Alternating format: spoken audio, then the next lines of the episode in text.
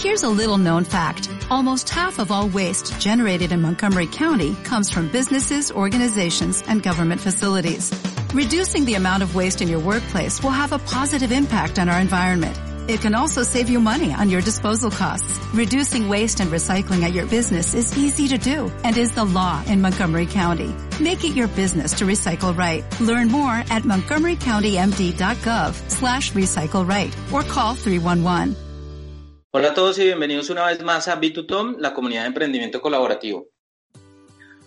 En nuestro tercer capítulo de B2Tom hablaremos de un emprendimiento basado en movilidad con transporte cero emisión gestionado a través de una plataforma digital.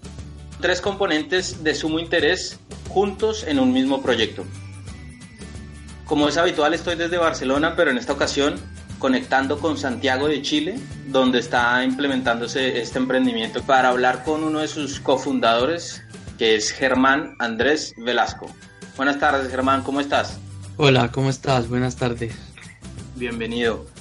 Germán es ingeniero civil, tiene un MBA, tiene como experiencia mm, la investigación y desarrollo, la gestión de construcción llegando a ser ingeniero de control de proyectos senior y gerente país para importantes firmas constructoras de Chile. En 2012 tengo el registro, Germán, si no tú me corriges, empiezas la etapa del emprendimiento, ¿verdad? Sí, en el 2012 inicio mi primer emprendimiento y lo hago en paralelo. Sigo trabajando como empleado y, e inicio el primer startup. Entonces, tengo tres emprendimientos, Angelito Spa, Full Move y el que vamos a hablar hoy que es eMove. Aunque mm, antes de la grabación también me contabas que tenías uno en marcha con temas tuyos de ingeniería civil que es construcción, Constru Data Chile. Exactamente, exactamente. Es un nuevo proyecto que estamos lanzando y que esperamos tenga un crecimiento rápido porque creemos que entrega valor al, al rubro de la construcción. Cuéntame en qué momento decides que esas ideas tienen que salir y dejar el trabajo. ¿Cómo fue ese proceso? Bueno, mira, la, historia mía como emprendedor es muy particular porque eh, la vida o no sé, los planetas estaban destinados a que yo tuviera un trabajo corporativo toda mi vida. Afortunado o desafortunadamente, siempre tuve buenas posiciones en, en empresas grandes como empleado yo empecé trabajando haciendo una práctica en, Cemex, luego me salió un trabajo en Chile, en la empresa de construcción más grande de Chile, luego volví a, Perú y Colombia con esta empresa, luego me salió un trabajo con una empresa estadounidense. Y tuve un jefe que, que me inspiró a dejar de trabajar, eh, porque tenía jefe tan malo que yo decía, no puede ser que esta persona sea mi jefe y que se lleve todas las cosas buenas y las malas las tenga que llevar yo. Entonces al final eh, llegué a un punto en el cual no me soportaba ir a obra. Esto era una obra minera en el norte de Chile que pretendía sacar agua del océano, quitarle la sal y subirle a la operación minera. Y este proyecto era por turnos. Significaba que yo tenía que estar en la mina cuatro días y descansaba tres. Pero mis cuatro días en la mina eran insufribles porque yo sentía que estaba como en la cárcel, es decir, yo tenía que hacer fila para comer, dormía en un campamento. Y yo hablaba con mi esposa y le decía que eso era una cárcel, que la única ventaja o la única diferencia de eso con una cárcel era que yo podía salir tres días y tenía plata en la cuenta, pero lo asumía más o menos así y y se llegó a un punto en que familiarmente para mi señora también fue crítico tener que aguantarme mis quejas los tres días que iba a la casa. Entonces trabajaba cuatro y vivía tres quejándome y volvía, iba a cuatro y vivía tres quejándome. Y, y ya había empezado mi primer emprendimiento que se llama tuangelito.cl. Angelito.cl fue la primera empresa que entregó servicios de conductor de reemplazo acá en Chile. Conductor de reemplazo básicamente es una persona que maneja tu auto cuando tú no quieres o no puedes conducir. Este emprendimiento nació en el 2012. Es un emprendimiento que aún funciona, es decir, eh, Angelito acá en Chile es una empresa que está en el boca a boca de la mayoría de las personas y este emprendimiento pues yo no tenía ninguna experiencia en emprender, todo era de, estómago. Este emprendimiento tuvo un crecimiento importante, pero identifiqué que era un, era un emprendimiento que no podría escalar. Y básicamente no escalaba, era porque la logística para realizar cada servicio era muy compleja. Se necesitaba de tres recursos. El conductor, que, le iba, que iba a hacer el servicio, un vehículo que lo llevara hasta el lugar y el conductor de ese vehículo. Entonces, poner en sinergia tres recursos para ejecutar un servicio lo hace muy poco escalable. Es decir, si yo quisiera hacer un millón de angelitos en una noche, los recursos serían absolutamente absurdos. Entonces, eh, cuando, cuando identifiqué esto, básicamente lo que hice fue reducir el tamaño del negocio, subir el precio y autogestionarlo, es decir, que tuviera el mínimo esfuerzo de trabajo y que se siguiera prestando.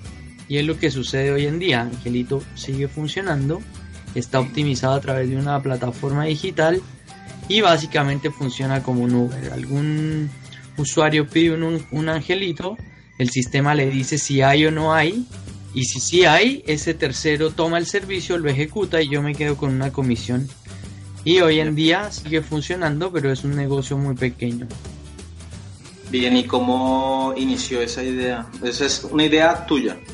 Yo estuve en Colombia en unas vacaciones y en un restaurante muy famoso en Bogotá habían personas que cuando usted se tomaba un trago, un vino, al salir del, lugar, le ofrecían manejar su auto y lo encontré increíble y dije, bueno, esto tiene que funcionar en Chile porque se venía una ley que prohibía el, manejar, una ley tolerancia cero, es decir, ni siquiera una cerveza se puede tomar acá en Chile para manejar un vehículo.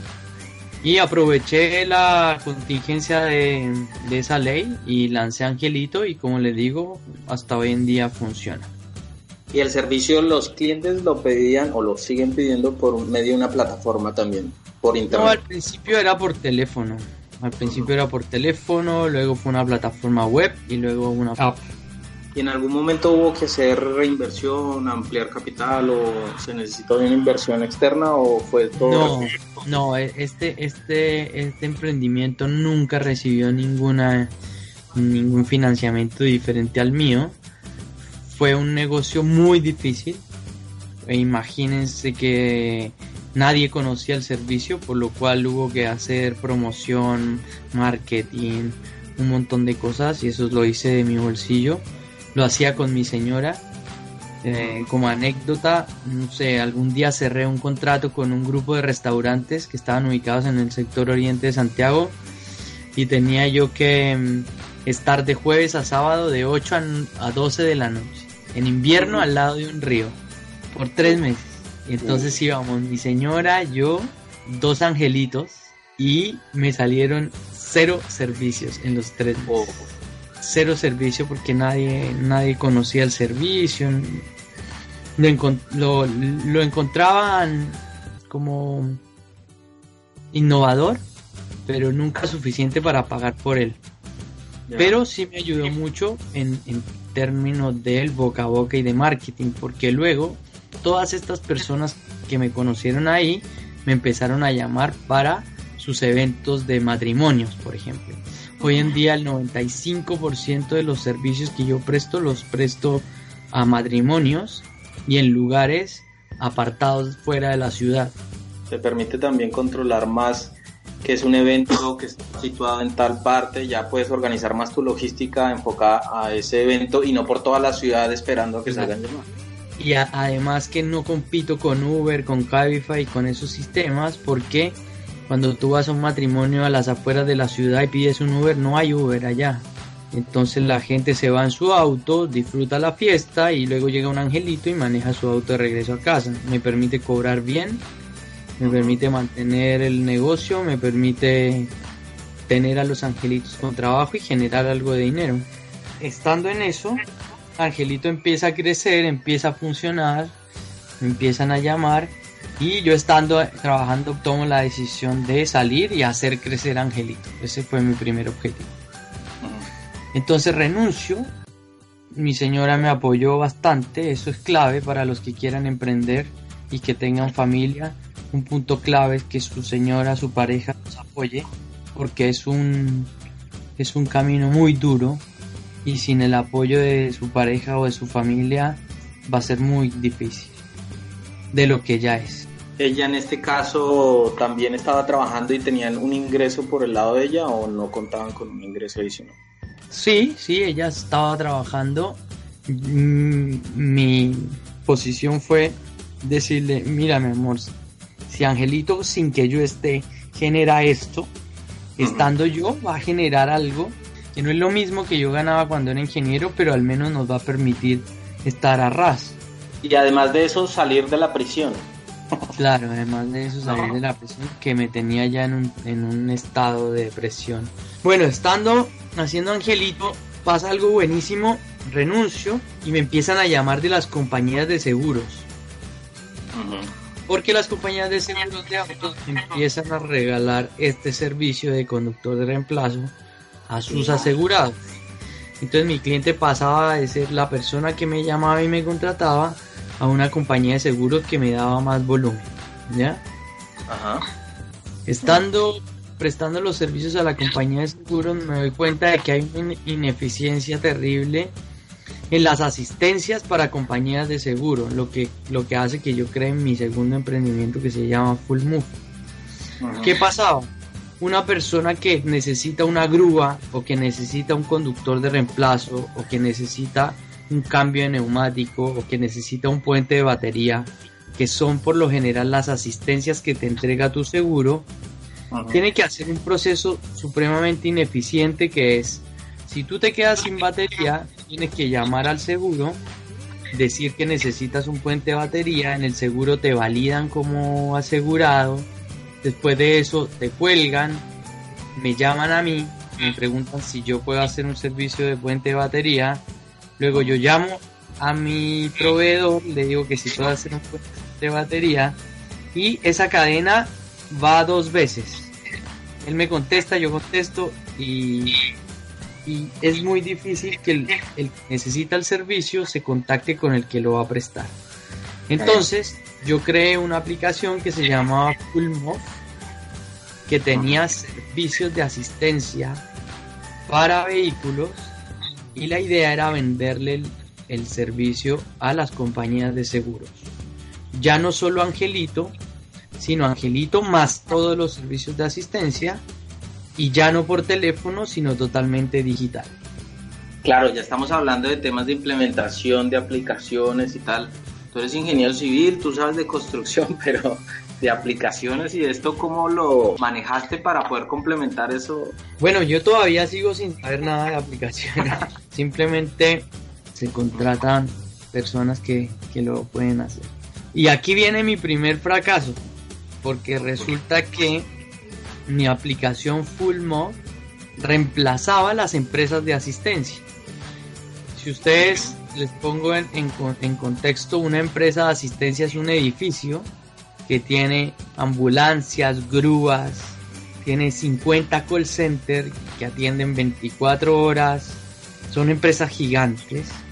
Y lo que yo venía a hacer era revolucionar ese, esa, esa industria cambiando todo eso por un celular.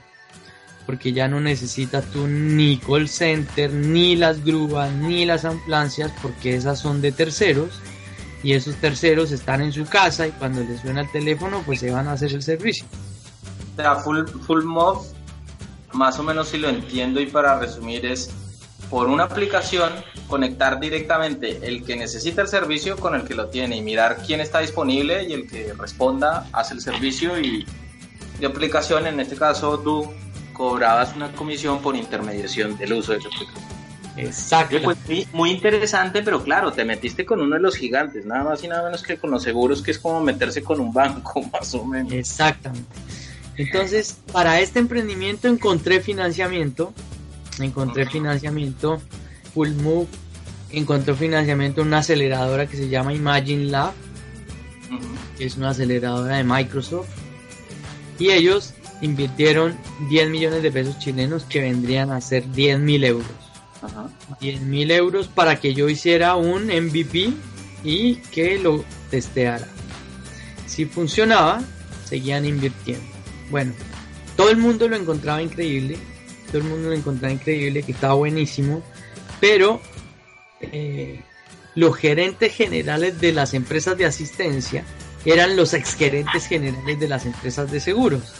Es decir, la relación que hay entre la aseguradora y la empresa de asistencia es una relación casi mafiosa. Entonces eh, fue muy difícil entrar ahí.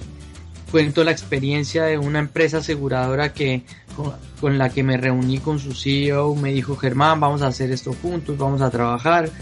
Luego yo me di cuenta que nunca me llamaron más y luego a los seis meses me di cuenta que ellos hicieron su propio software con la idea que yo tenía. Y esto fue, bueno, esto me generó un poco de frustración, de tristeza, porque para mí Full Mob era todo. Era como, era la evolución de Angelito, era a lo que yo me estaba dedicando. Ya era más escalable, más... Era mucho más escalable, era, era entrar con clientes fuertes, eh, poder generar mucha venta. Y habían inversionistas interesados. Pero la gente sabe, todos los inversionistas me decían, mmm, estás ah. pisando callos a gente, a gente pesada y va a ser difícil. Y bueno, como el emprendedor no para, pues pivoteé de nuevo.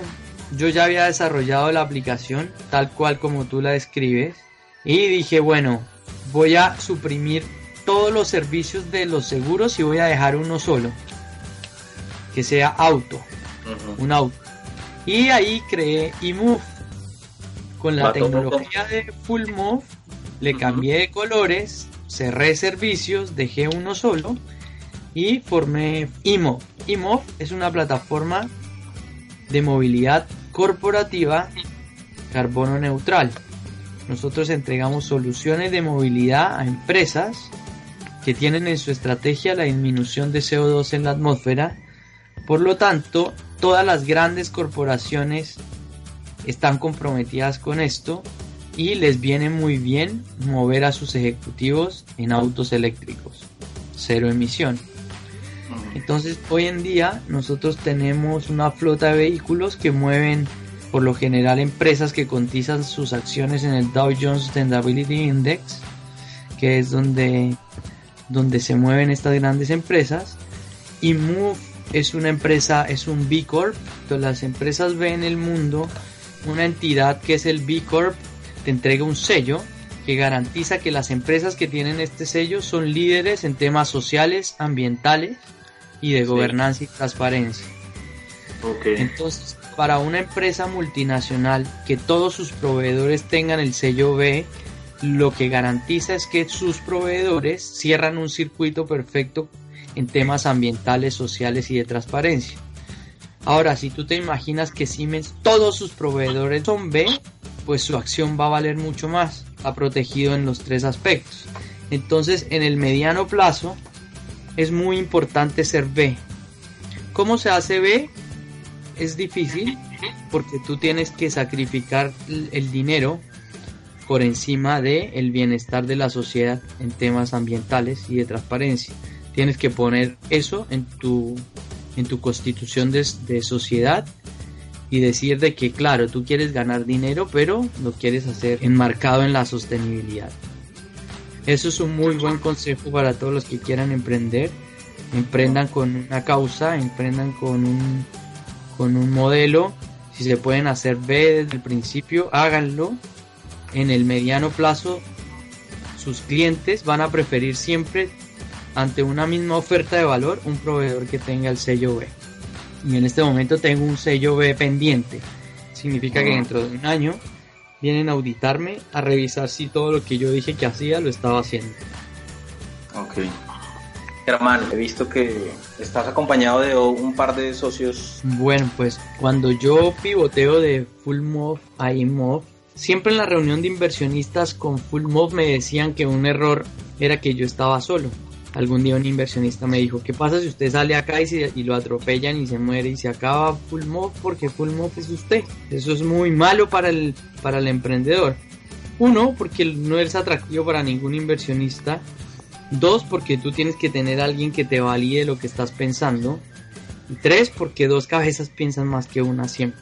Entonces vuelvo a, a Imagine Lab, la aceleradora de Microsoft, y les digo, oiga, mire, tengo una idea, pero necesito que en su base de datos de tanta gente que estaba emprendiendo, quiero saber si alguien tiene algo de experiencia en electromovilidad. Ellos me entregan algunos nombres, yo me reúno con esas personas y de todas esas personas que me reuní, le ofrecí trabajar en esta nueva idea a dos. Oliver Stampes, un francés radicado acá en Chile, y Jason Cherpenis, que es un chileno canadiense que vive acá en Santiago, que tenían un poco de expertise en, en electromovilidad. Entonces llego yo, les explico todo lo que les he contado a ustedes y les digo, miren, tengo una idea y tengo una aplicación. ¿Qué les parece si montamos esta empresa? Ellos dicen que sí y empezamos a trabajar. Este negocio es un negocio de un CAPEX alto. Hay que tener una flota de vehículos. Un vehículo eléctrico cuesta 30 mil euros. Es inversión, eh, flota propia. Efectivamente, pero no en ese nuestro modelo de negocio básicamente es movilidad sostenible. ¿Qué significa eso? Significa que si mañana la electricidad no es la que mueve el mundo y es el hidrógeno, a mí no me importa porque yo no tengo activos. Los activos que yo tengo los saqué por leasing. Entonces lo que yo tengo es la tecnología y los clientes. Y si mañana cambia la electricidad por el hidrógeno, simplemente yo cambio el activo por el de hidrógeno. Esto es lo que me da escalabilidad en, estricto rigor en mi modelo de negocio. Y eh, encontré un inversionista que se llama Engie, que es una empresa de energía mundial italiana que está promoviendo la electromovilidad en el mundo. Y ellos eh, me pasaron hasta el momento 200 mil dólares y 10 autos para iniciar el, el proyecto Hoy en día estamos creciendo, estamos atendiendo a las empresas más grandes de Chile. Tenemos proyección de iniciar operaciones en Lima, Perú en, noviembre.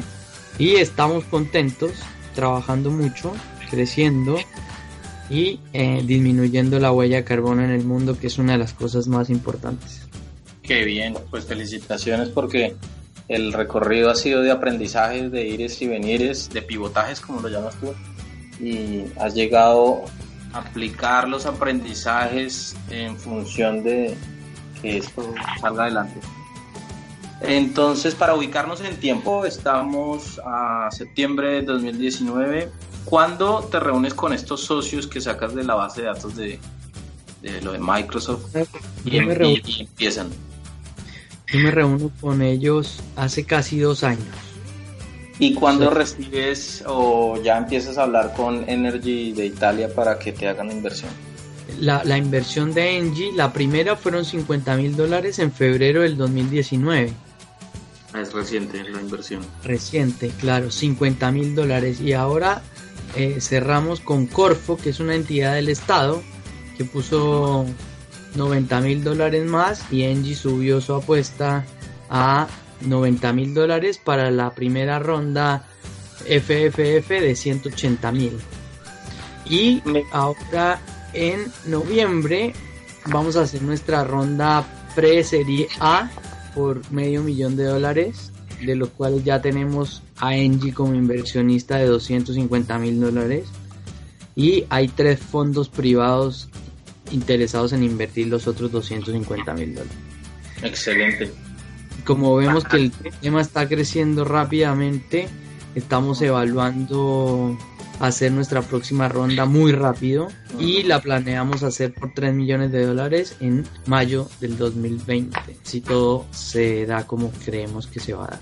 Aquí hay, aparte de temas técnicos y que la aplicación y todo esto, también temas financieros que uno tiene que ir con unos números ¿Quién te está colaborando con esto? ¿Alguien que tú subcontratas o alguno de tus socios tiene experiencia en, en... esta línea del tiempo hubo un momento en que me dediqué a hacer un MBA. Sí. Entonces eh, hice, mi, hice mi MBA, aprendí de finanzas Y en este momento yo hago mis flujos. Yo soy el que hago la parte de finanzas. Pero ya en este momento que mi negocio está creciendo, eh, tuve que empezar a pedir ayuda porque no me queda mucho tiempo. Entonces tengo un colega del MBA que está en Argentina y que es como mi CFO remoto. Un consultor financiero en realidad al que le pago por hora y él me ayuda a armar todos los, los flujos. Pero los, los iniciales, esto que te cuento está pasando hace un mes. Pero todos los flujos iniciales los hice yo con los, con los conocimientos del MBA. Y con los conocimientos del MBA también hiciste, me imagino, el plan de negocio para irte a Engie y decirles, oiga, tengo esta idea y les presento esto, por favor, necesito inversión. Claro, claro, eh, es, eh, así, tal cual como lo indicas, se armó el plan de negocio, se vendió en Engie, ellos al principio apostaron muy poco, apostaron los 50 mil dólares, hoy su apuesta es mucho más agresiva. Lo que sí, otro tip clave para los que quieran emprender en temas de tecnología y de, y startups de tecnología y de rápido crecimiento es que los inversionistas no están viendo la última línea, es decir, están viendo el beneficio del negocio. Al principio, yo en eMove pensaba que mis clientes, que la disposición a pago de mis clientes iba a ser un poco mayor por el valor agregado que estaba entregando eMove en temas de sustentabilidad. Pero me di cuenta de que al ser un poco más caro que el mercado, se cerraban puertas. Yo vendía, pero no vendía tanto. Y cuando iba a la reunión de directorio con el inversionista, nunca me preguntaban si mi si cuánto era mi beneficio. Me preguntaban que cuáles eran mis ventas, cuáles había sido el crecimiento de mis ventas.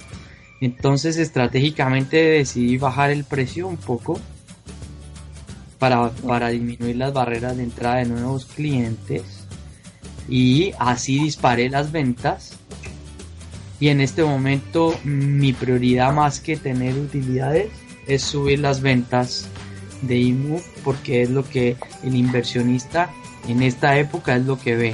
Si ustedes analizan WhatsApp es un emprendimiento que genera puras pérdidas y está valorado en miles de millones de, de dólares. Entonces, cuando tú te enfocas en un modelo de negocio que sea escalable, que esté dentro del mundo de la tecnología, tienes que sacarte de la cabeza el concepto de del empresario y meterte más en el espíritu del emprendedor.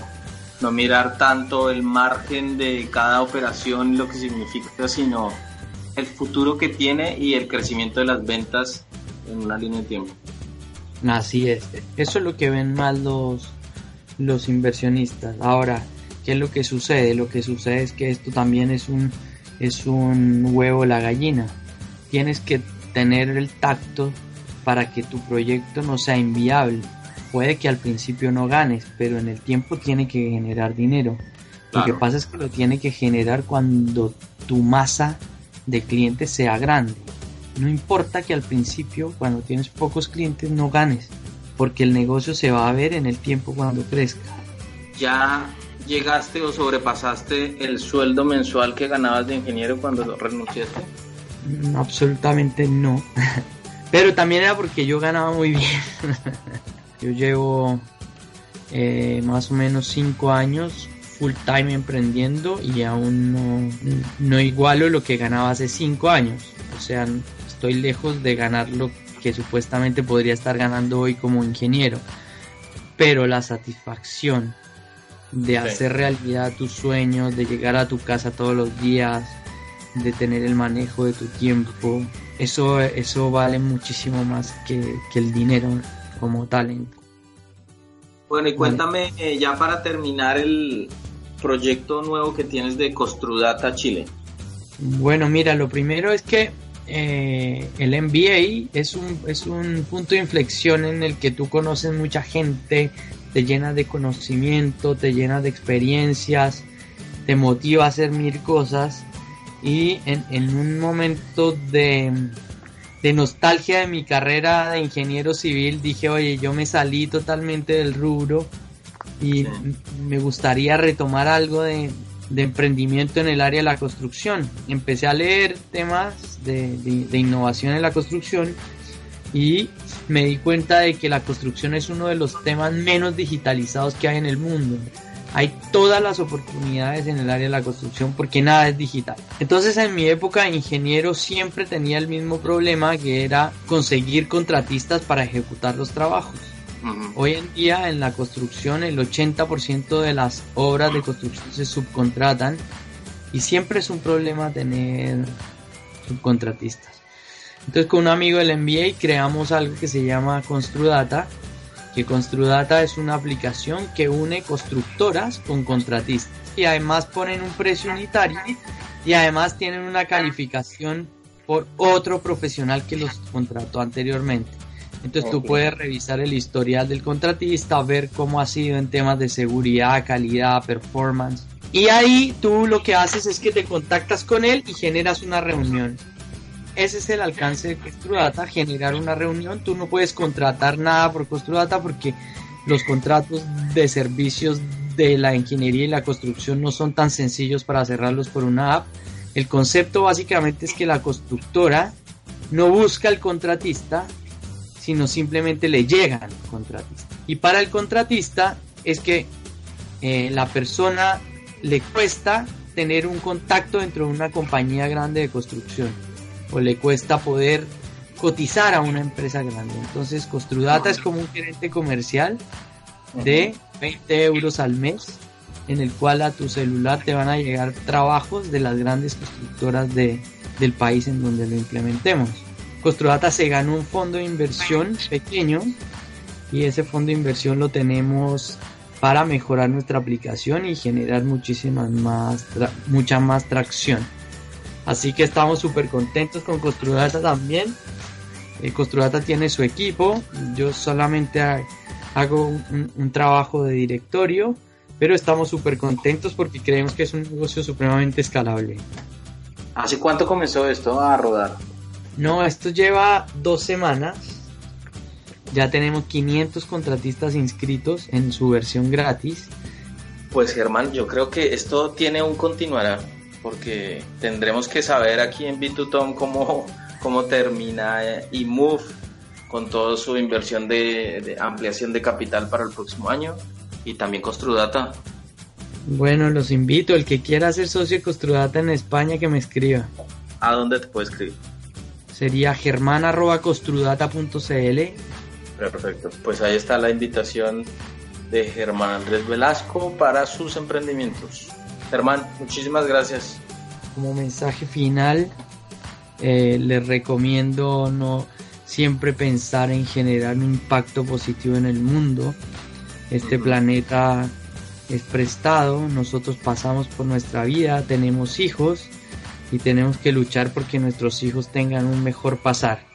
Si continuamos como lo estamos haciendo, eso no va a ocurrir. Así que a las personas que están trabajando, a las personas que quieran emprender, a las personas que quieran hacer algo más por el bienestar del planeta, eh, bueno, eh, felicitaciones y a los que aún no lo han pensado, trabajen, emprendan, pero háganlo con una conciencia social y ambiental porque el planeta se está muriendo y tenemos que trabajar por ello.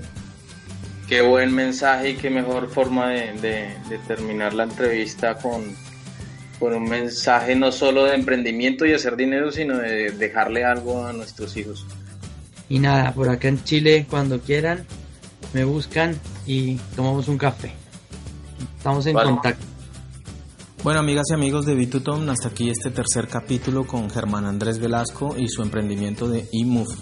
En este punto ya hemos tenido como invitados a un arquitecto que deja su profesión para dedicarse a la pintura y la escultura, las enseñanzas de Sebastián Trujillo para poder alinear nuestro interior con nuestro exterior de la misma forma, invito a todos aquellos que tengan un testimonio de emprendimiento que compartir, que me escriban a bitutom.com. Recuerden, bitutom se escribe B, 2 en número T-H-O-M y podamos coordinar una entrevista.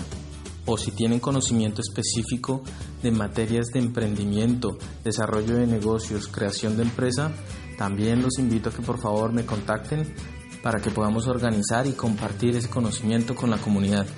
Si por el contrario tienen una idea de negocio que quieren implementar y no saben por dónde empezar, pueden traérnosla, las ponemos ante la comunidad y que las personas que ya hayan recorrido caminos similares a los que quisieran plantear les compartan sus aprendizajes de forma que les faciliten el camino hacia un emprendimiento más sencillo, más eficaz. Soy Juan Silva y espero que nos escuchemos pronto en un próximo capítulo. Gracias por su audiencia y hasta la próxima.